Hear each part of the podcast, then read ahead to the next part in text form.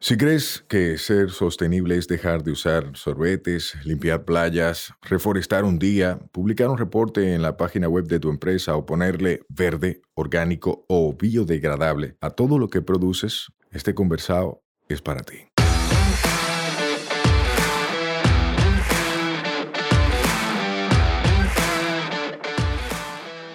Hola, somos Mibisai, los motores detrás de Tinglar y una vaina verde, y hoy vamos a tener un conversado sostenible. En cada conversado sostenible te ayudaremos a romper paradigmas y te compartiremos alternativas y herramientas para que acciones ya, sin excusas.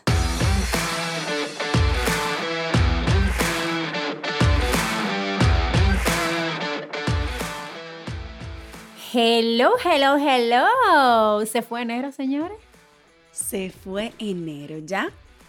Ya sí fue verdad que estamos en febrero, el mes del amor y la amistad, el mes de la patria, el mes, un mes muy bonito, por cierto, muy carnavalesco. Vamos a ver cómo va a ser esto ahora, porque todo es nuevo. Tú te acuerdas que la pandemia empezó en marzo, entonces enero y febrero fue como todo normal. Ahora es todo un experimento de cómo vivir enero y febrero. ya lo otro sabemos cómo es. No tenemos experiencia de de todo esto en estos meses. exacto, exacto. Señora, y bueno, gracias por todo el apoyo recibido. Nos encanta leer sus mensajes de que se sienten identificados con el podcast, de que les gusta lo que estamos haciendo. Y hoy vamos a hablar de algo que Sayuri es la que más sabe de eso. Emprendimiento sostenible. A mí me ella no lo sabe, yo no sé si yo se lo he dicho alguna vez, pero a mí me encanta oírle hablar de eso, sobre todo de la ruta de los emprendedores que vamos a hablar más ahorita, pero depláyate.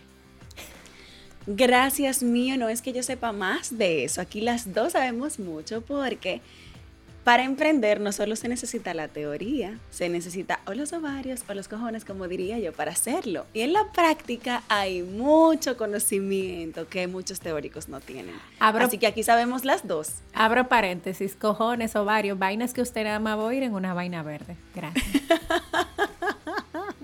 ok, Emprendimiento sostenible. Señores, o verde, como ustedes lo quieran llamar. Hay gente que le llama emprendimiento verde, hay gente que le llama emprendimiento sostenible.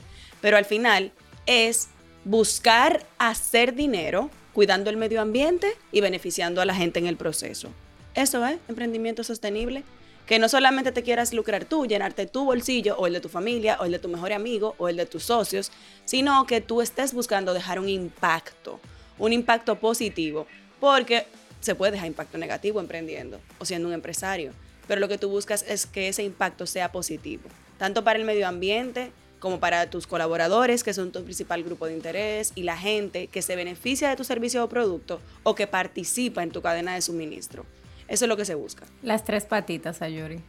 Sí, las tres patitas que tengo que decir que una persona que estimo mucho, de New Link, me dijo, mira, que sea la última vez que tú me hables a mí de patitas. Ah, Háblame de tres líneas. Ah, ok. Tenemos que aprender algo nuevo.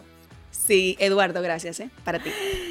Ah, de las tres líneas, así como que la parte económica, la parte ambiental, pero también pues la parte de sostenibilidad, obviamente. Esto se la parte social. La parte social. Eso se aplica mucho. Yo siempre me gusta llevarlo al plano de, de las comunidades y de lo que tiene que ver con emprender alrededor de un área protegida. Aplica para todas las áreas, pero esa es la que como con la que yo me identifico. Cuando una persona me dice, ah, no, pero que esa área protegida está ahí, hay que dejarla intacta, no se puede tocar. No, señores, se puede hacer un emprendimiento social sostenible alrededor de esas áreas. Y de hecho tenemos muchos ejemplos de comunidades que han emprendido, como es el caso de los grupos de Jamao Ecotours, que han hecho una actividad turística alrededor de, de varias zonas naturales, incluyendo un área protegida y se están beneficiando, están cuidando la comunidad, están protegiendo los recursos, pero también hay dinerito en la calle. Porque no podemos hablar de emprendimiento sostenible, no podemos hablar de desarrollo sostenible si la comunidad no tiene comida. Totalmente, y eso es un grave error en el que se cae. Mira, que tú mencionaste alrededor de las comunidades, pero yo diría dentro de las áreas protegidas se puede hacer actividades sostenibles, que muchas veces se tiende a pensar por error que sostenibilidad es igual a no tocar la naturaleza. Y eso está mal. O sea, la naturaleza está ahí, es nuestra casa. Es como que te digan a ti, no, tú tienes una habitación pero tú no puedes dormir en ella. Tú tienes una habitación pero no puedes comer. Tú tienes comida en la nevera pero no la toques. No se trata de eso. La sostenibilidad se trata de usar las vainas con conciencia. Simplemente. Y la naturaleza está ahí y es maravillosa. Y tiene el potencial de regenerarse. Ahora lo que nosotros tenemos que ver es el ritmo de regeneración. Que nosotros no nos estemos comiendo la harina y el pan antes de abril. Eso es lo que tenemos que ver. Pero después de ahí, todo está para usarse de una forma consciente, de una forma responsable. Tengo que hacer un chiste, que no es de emprendimiento sostenible, pero si no lo digo, cada vez que hablan de aprovechamiento. Yo me acuerdo cuando yo tenía ocho años, mi papá me regaló una bicicleta. ¿Qué pasa? Que mi abuela la destapó la bicicleta y la enganchó en la pared. Y la bicicleta estuvo ahí por muchos años. Yo me acuerdo de eso y todavía me da tristeza. Porque papi siempre me... Hacemos chistes con eso ya, ya pasaron muchos años, pero la bicicleta era para estar de lujo en la casa. La bicicleta estaba enganchada en una pared. Y yo decía, pero ¿cuál es el sentido de ver la bicicleta? Y los muñecos también lo enganchaban en la pared para verlos ahí, para que yo no los dañara. Pero señores, eso era para jugar con eso, es lo mismo, o sea, es extrapolar ese mismo ejemplo a lo que tenemos hoy en día. Ok, eso está ahí, pero si no lo usamos, si no hacemos nada con él, no tiene ningún significado.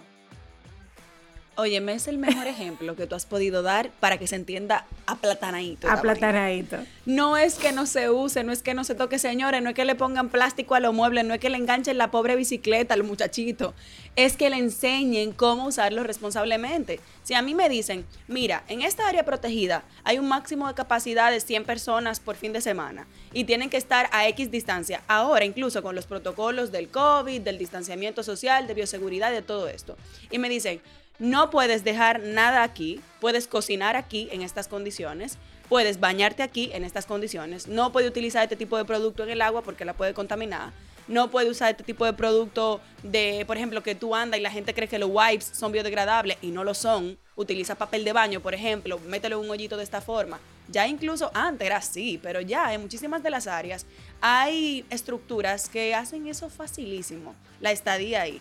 Entonces es un tema de pensar, es un tema de pensar y de analizar cómo nosotros podemos hacer algo rentable cuidando el medio ambiente y que se beneficie la gente, sobre todo la gente local. Que es muy bueno que venga un inversionista extranjero que tenga conocimiento de causa y que de repente tenga una mente más abierta de ver el potencial y que ese inversionista importe toda su mano de obra. Y luego la comunidad solo tiene eh, el impacto negativo ambiental, porque aunque queramos buscar el mínimo posible, siempre va a haber alguno que luego se puede compensar, pero siempre hay un impacto, aunque sea reducido. Y que luego solo se quede el impacto negativo en la sociedad y en esa comunidad, a nivel ambiental también, y que el dinero se emigre para otro lado. Eso no está bien. Lo que está bien es que busquemos el desarrollo sostenible y eso está conectado con que haya emprendedores en sostenibilidad. Totalmente. Entonces, Ayuris, tres cosas a considerar rápidamente para que se le quede a la gente en la cabeza tres cosas a considerar para que se, para que se considere un emprendimiento sostenible. Sí. Ok. Lo primero, te deja dinero. Ese es lo primero. Tú puedes creerte el, el superhéroe y la mujer maravilla de la sostenibilidad y del medio ambiente. No estamos hablando de romanticismo. Por favor, no romanticen un negocio. El negocio tiene como fin que deje dinero, que tú vivas de eso, que la gente se viva de eso, que sean salarios justos, que sea fuente de ingreso, que sea dinamismo socioeconómico deje dinero. Primer requisito, que deje dinero. Tú puedes, y ya. Me gusta. Tiene que dejar dinero. Me gusta. Hago mucho énfasis en que deje dinero porque es que esa pata se olvida. Y hay muchísima gente que anda por ahí, ay, mi proyecto está lindo y yo cuido el medio ambiente, pero yo tengo que trabajar de 8 a 5 porque no me da. Te tengo que, te tengo que confesar algo. Desde que yo te conocí, yo, yo he dejado de ser tan romántica. Porque es normal. O sea, uno tiene que... A veces yo cobraba poco por mi trabajo o restaba importancia a ciertas cosas hasta que yo hablé contigo un día y, tú me dijiste, ¿y cuánto hay? O sea, no es un asunto necesariamente de creer que por todo se cobra, pero nosotros tenemos que darle valor a nuestro trabajo. Y si nosotros queremos dedicarnos a emprendimientos sostenibles, esa sostenibilidad hay que verla de dos formas, la sostenibilidad económica y la sostenibilidad ambiental. O sea, yo no puedo necesariamente disponer del tiempo necesario para preservar los recursos naturales y para hacer tantas cosas buenas si yo no tengo dinero en los bolsillos porque no me da el tiempo para pensar en eso. Tú te imaginas qué lindo. Ay, tengo un proyecto bellísimo de rescatar tortugas, pero tengo que estar pidiéndole a los que hacen que las tortugas se mueran, porque ellos son los que tienen el dinero y para que, para que me patrocinen el proyecto, por Dios. Crea una fuente de ingresos relacionada a tu misma razón social, que es cuidar las tortugas, y ya tú tienes dinero suficiente para seguir haciendo lo que haces y vivir de eso, y dedicarte realmente a eso. Porque que, óyeme, por más que tú tengas pasión por un tema, si el dinero te está entrando por otro, tú no vas a migrar. Y lo que queremos es gente 100% en sostenibilidad. Y para eso la parte económica tiene que estar presente y muy presente. No es que te dediques para sobrevivir, para comprarte lo mínimo posible para no morirte de hambre. No, es para tener una calidad de vida. Totalmente. La dos. La segunda, que realmente analices primero tu línea base, de dónde estás partiendo en términos medioambientales, o sea, ¿qué, y en términos sociales también, ¿qué tengo? ¿A qué comunidad voy? ¿Cuáles son las características? ¿Cuál es su gente? ¿Cuáles son los grupos de interés que van a estar ahí? Eh, ¿Cuáles son las especies, por ejemplo, endémicas o nativas de esa zona? Eh, ¿Qué es lo que se hace ahí a nivel cultural? ¿Cuál es la riqueza que solo ese lugar tiene? analizar en qué pie estás parado, dónde estás y cuáles son las características que hacen ese lugar, ese destino único para explotar eso, conectarlo con identidad cultural, que la gente engancha mucho con eso, conectarlo con diversidad socioeconómica. O sea, por ejemplo, si tú llegas a una comunidad y en esa comunidad son cafetaleros históricamente, tú vas a llegar a hablar de cacao ahí. Sí, tú puedes llegar y hacer una finca y empezar a sembrar pero sácale provecho a lo que esa gente sabe que es de café, crea experiencias alrededor de café. Entonces, conocer la línea base para mí es fundamental. Sí, y si vas a comercializar un producto, eh, de alguna manera tienes que ser realista y ver, ¿realmente la gente necesita eso? ¿Realmente tengo precios competitivos para que la gente decida comprar eso? Porque, eh, como tú dijiste ahorita, no es solamente un tema de romanticismo, sino del dinero que tengo en el bolsillo disponible para eso.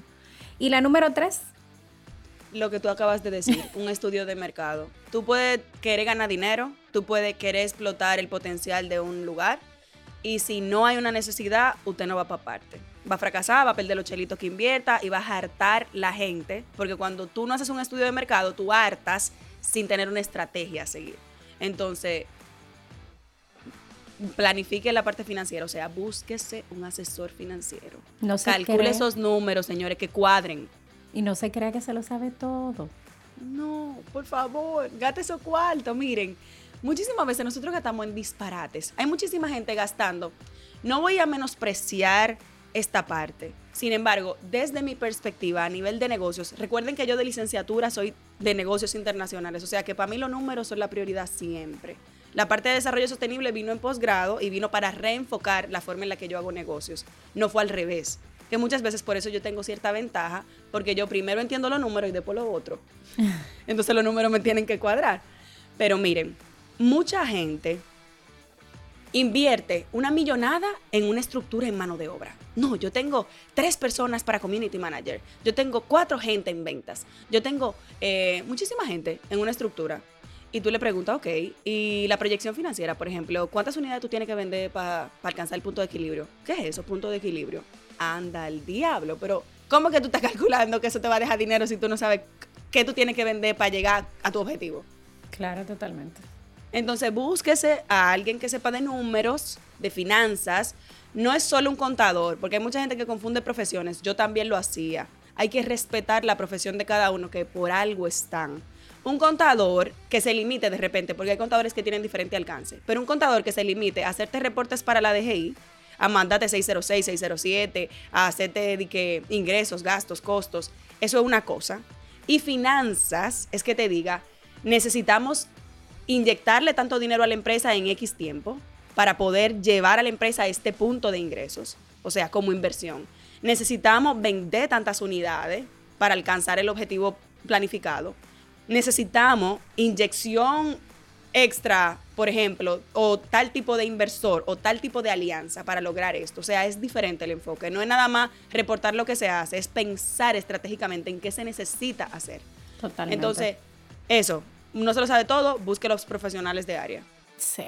Bueno, hay muchos ejemplos, muchos emprendimientos sostenibles en República Dominicana, pero en los que llevamos, en el tiempo que llevamos con este podcast, hemos dado pinceladas de que iba a abrir Tinglar Eco Store, de todo eso, pero ya por fin es una realidad. Tiene dos semanas ese bebé. Señores, felicidades a Miosotis y a Johanan que están haciendo un excelente trabajo creando un espacio. Miren, yo fui ya, así que puedo hablar con conocimiento de causa. Están creando un espacio o ya crearon un espacio en el que uno se siente en casa. Desde que entra y con todo lo que se consigue ahí. ¡Wow! ¡Qué lindo! Sí, señores, ya es un hecho. Tinglar Ecuestor está en la esperilla. Pueden buscarnos en las redes sociales como arroba Tinglar Ecuestor. Pueden comprar desde la comodidad de su casa accediendo a www.tinglarecuestor.com. Eh, pues la idea de este emprendimiento sostenible es mucho tiene que ver con cosas que yo andaba buscando y no encontraba. Y dije, bueno, aquí. O mucho tiene que ver con cosas que he encontrado viajando para ayudar a comunidades, como es el caso de uno de nuestros productos estrella, que es un jabón de cacao, que mucha gente piensa que es un brownie. Y es una historia súper chula porque hace un mes más o menos yo estaba en Puerto Plata en una comunidad que me hicieron de regalo, nos hicieron de regalo el letrero de la tienda. Y doña Sara Mercado, que es una señora graduada de ciencias ambientales y eh, eh, jubilada del Jardín Botánico, tiene un proyecto súper lindo allá, es una reserva privada. Ella tiene un año sin abrir su negocio. Y hablando con ella, que abrió para que yo fuera a conocerlo, mm, yo le pregunté, ¿qué usted hace, doña Sara? Y me dice, ah, no, yo hago jabones de cacao, yo hago mascarillas de cacao, yo hago esto y esto y esto. Y digo, yo podemos hacer par de jabones de cacao para venderlo en la tienda. Y yo no te puedo explicar cómo en menos de dos semanas se han vendido más de 60 jabones de cacao. Entonces, yo no estoy diciendo que con eso le resolvemos la vida a la gente, pero ayudamos un poco. Y esa es la finalidad, preservar la biodiversidad a través del consumo responsable. Em, aquí hay muchas tiendas, cada una con un enfoque diferente. Al final la gente elige dónde va. Puede comprar una cosa aquí, puede comprar una cosa allí y comprar otra aquí. Al final usted va y hace eh, hasta que consigue todo lo que necesita. Como yo, que voy a los supermercados tradicionales y voy a tres para conseguir lo que necesito. Entonces, nada, es una, oferta muy bonita, con mucho romanticismo, pero también pensando en lo financiero. Mira la cara de Sayuri. Así eh, mismo, ¿eh? entonces, es un emprendimiento con mucho corazón, con mucho sentimiento, con mucho amor, em, del cual queremos totalmente vivir y dedicarnos a eso. Eh, a, la parte de, Tinglar Media con, los proyectos, a la parte de revista Tinglar con la parte educativa y entonces ahora Tinglar con esta parte comercial, que va a tener un espacio súper lindo también para dar talleres. Por allá verán a Sayuris hablando de compostaje y de otras cosas que ella sabe.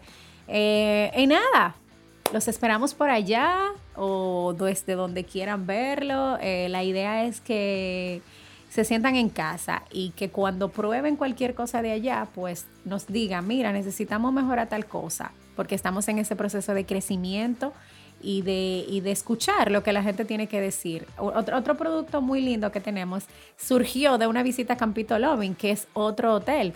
Resulta que la señora que nos está haciendo los productos para el cabello es la señora que cocina en Campito Loving. Ella hizo, ella se preparó, eh, hizo cursos de, de cosmiatra, de creación de productos eh, eh, químicos.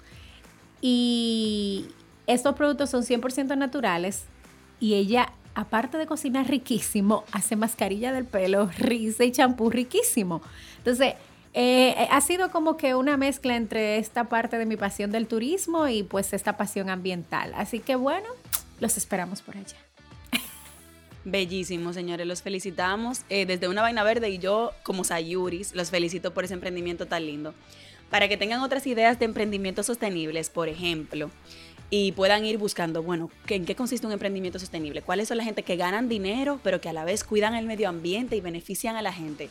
Un ejemplo buenísimo que tenemos en el país es Green Depot. Es Porfirio Díaz.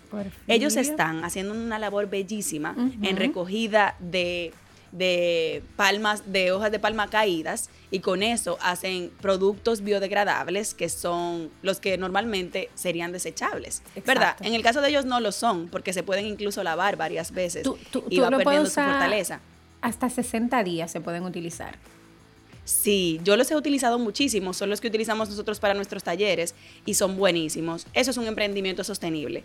Esa empresa está, o sea, está generando dinero, se están beneficiando económicamente, tienen fines de rentabilidad, pero también están cuidando el medio ambiente porque están buscando una alternativa a productos que si no hubiesen sido foam o plástico de un solo uso que termina contaminando, y estos son biodegradables, y también están beneficiando a la comunidad porque están pagando por esa materia prima que las comunidades dominicanas les recogen. Ahí ven las tres patitas o líneas. Vieron la ambiental, la económica y la social. Otro emprendimiento de ejemplo es Ecomensajería de Edison Santos. También es una empresa que busca rentabilidad, o sea, se está buscando el moro dignamente, como diría Pamela Suez, ¿verdad?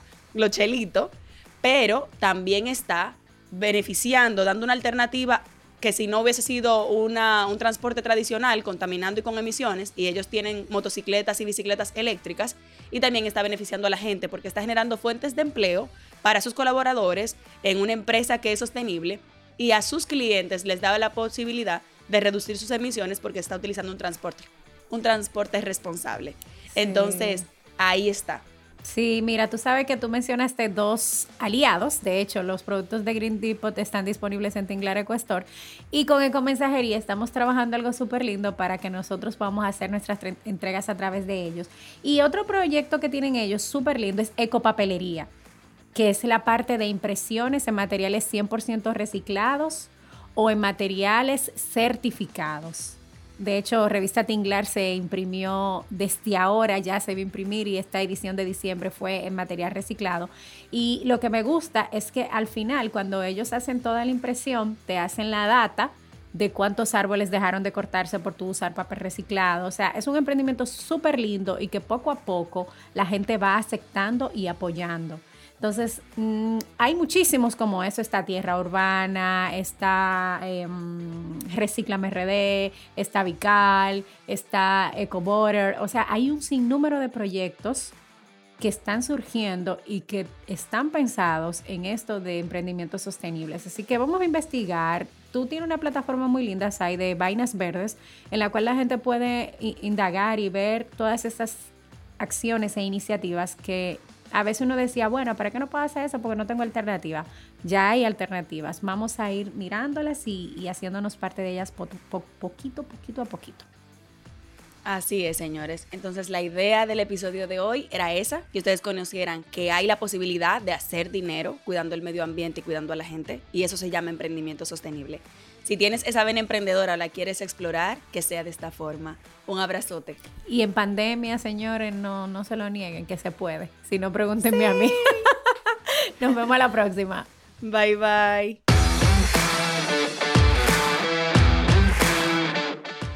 Este podcast se graba en nuestra casa, M33. M33, somos de tu mundo y te entendemos. Nos escuchamos la próxima semana. Recuerda que esta vaina es todos los martes. Mientras tanto, nos vemos en las redes Mío Explorando y Sayuris Bonet. Un fuerte abrazo.